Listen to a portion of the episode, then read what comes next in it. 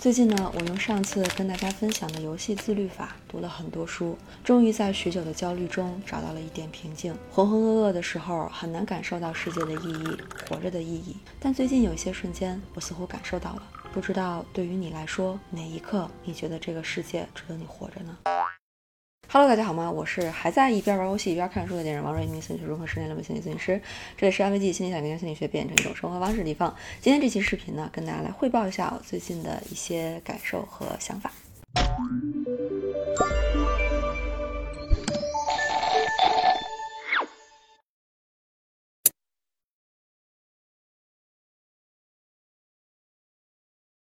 对于我来说呢，假期的休息不是不工作，而是可以完全按照自己的想法和节奏工作。我稍微有点工作狂，其实呢，也就是不用回应任何人。这和大家想要的休息方式的本质应该是相同的。前两天清明假期呢，就上演了两次我劝助理休息的戏码。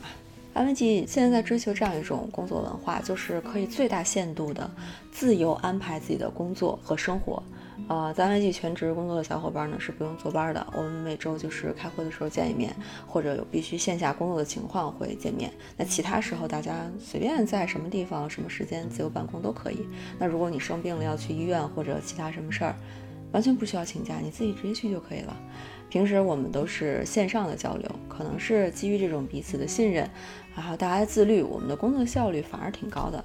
该休息的时候休息，该工作的时候工作，我也在努力的去维护这种约定。比如说清明假期的时候，助理呢，他可能是自己有一些安排，想赶紧完成吧，然后来找我谈工作。我一般的都是第一时间回应的，但是我突然反应过来。咱们现在不是放假呢吗？然后就把他劝退了，让他回去好好休息啊。假期呢就该休息休息，如果不是特别紧急的事儿，节后再办就行。那一刻，就是我我说出那句话的那一刻哈，我突然觉得这个世界挺值得我活着的。因为对于我来说，做出这样的决定也不容易。安慰剂现在团队非常小，非常袖珍，然后要想不断的往前走，同时还能不被别人踩着过去，不可避免的也很容易加入到内卷的行列。但我打心眼里觉得吧，在安慰剂工作可以有生活幸福感和人生的掌控感，是非常非常非常重要的一件事情。而且我觉得在这样的心态下创造出来的工作才是有意义的。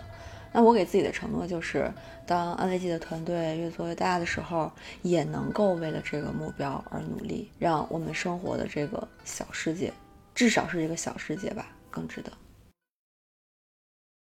拖延有很多不同的原因，每个人的类型都不太一样。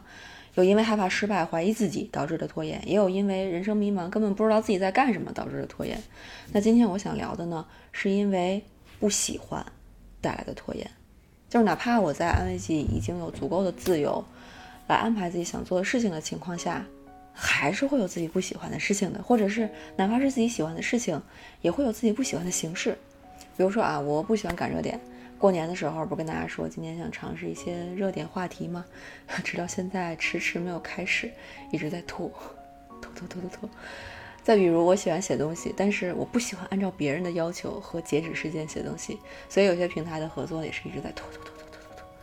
拖延本身是一个很消耗心理能量的事情，哪怕你没有在做那件事情，但是你知道自己应该做却没有做的时候，你的能量值会持续狂跌，就是。可能会让你更拖延，然后形成一个恶性循环。所以，针对不喜欢这个原因，所以不想做导致的拖延，我跟大家分享两点我最近的心得吧，啊，有帮助的一些思考。第一点就是不要觉得这样是不对的，就是不要觉得不喜欢所以拖延这件事情是不对的。大家想想哈。因为不喜欢，所以不想做一件事情，不是很正常吗？这这不是一种不应该，这这反而就是最应该的事情，这就是人之常情，这就是一种合理的大脑反应。你只有真的理解自己这一点，你这个事儿才能被你控制，不然就是你被这个事儿控制，你被这种状态所控制，你被这种思维模式所控制。你理解了这一点，我们才会把拖延看成是与我们人格无关的一个外在的问题。然后我们的能力、主观能动性才能发挥出来，否则的话，我们要解决的就是你自我攻击的问题。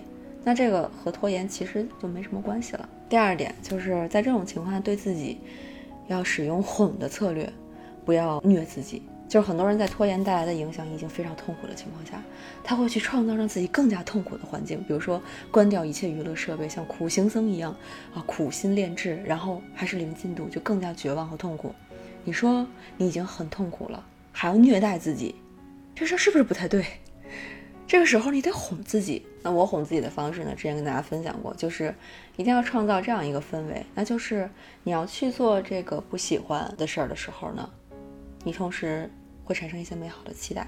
比如说我被迫交稿的时候，我就会把我玩的游戏和美剧放在手边，而且我会开着游戏的音乐和美剧的剧情，然后就是哄着自己写个开头就行啊，你不用写完你就写个开头就行。很多时候呢，我写了开头。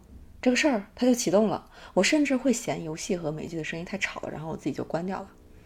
那这个方法有多管用呢？我在一个月的时间里写了两万字的稿，超额完成了任务，同时我还高质量的看完了四本书，以至于我的大脑现在形成一种非常异样的条件反射，那就是我一想到写东西或者要写书，我的第一反应就是啊，又可以玩游戏或者看美剧了。然后我就想想我最近读完的书哈，没有凑合，没有自我欺骗。是好好读完的四本书，那一刻有人间值得的感觉，就感觉哪怕这个世界这么卷，这么躁动了，还是有方法可以找到属于自己的状态，那这个世界还是值得的。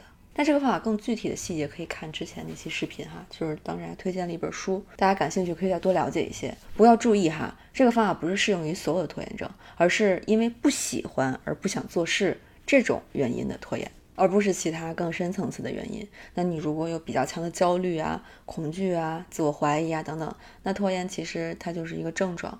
你这个时候真的也得好好关注一下自己的心理状态了，可能是有一些深层次的问题要解决。最后一个近期人间值得的时刻，就是我买了一个特别贵的鸳鸯锅，然后自己和两只狗前两天吃了顿火锅，我吃辣锅。然后让狗子吃清汤锅。以前我就觉得给租的房子里边添置物品会特别特别谨慎，就是能凑合就凑合，总想着贵了撑不住，走的时候又不好带。然后我自己又是一个极简主义者，所以买个东西就就得需要特别充足的理由才会下单，所以我很少买东西。但是最近呢，我就吃重金买了一个很大的鸳鸯锅，大家猜猜多少钱？猜的数可以发在弹幕上。来公布一下答案：一千五百块。够贵吧？之所以敢买，就是因为之前在家吃火锅的体验太差了，但是出去吃又太贵了。我曾经买的那个锅特别便宜，便宜到我都不记得价格了。它是温度也没法调节，然后也没盖儿，然后锅也没办法和那个加热器分离，就是吃完洗的时候特别麻烦。然后呢，它就在厨房落灰了。那天我就莫名其妙冲动，我就买了这个锅，很快就到了，然后特别兴奋的买了菜，然后吃了顿小确幸的火锅。狗不是不能吃辣和盐吗？所以我就在清汤锅里边给他们涮了点菜和肉，然后他们就在旁边吃的吧唧吧唧吧唧的，就特别开心。那个时刻，我感觉世界静止了，非常幸福的静止的瞬间。说到这儿哈，有哪个卖锅的厂商可以来找我做广告，我帮你来推荐一下。如果你们的产品真的好用的话，我就做一个非常优质的视频来给你做个推广。好了，今天的视频就到这里了。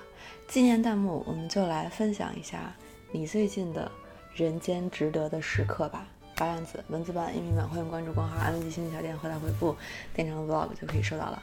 最后记得三连打卡，纪念我们幸福的小确幸瞬间。我们下期见，拜拜。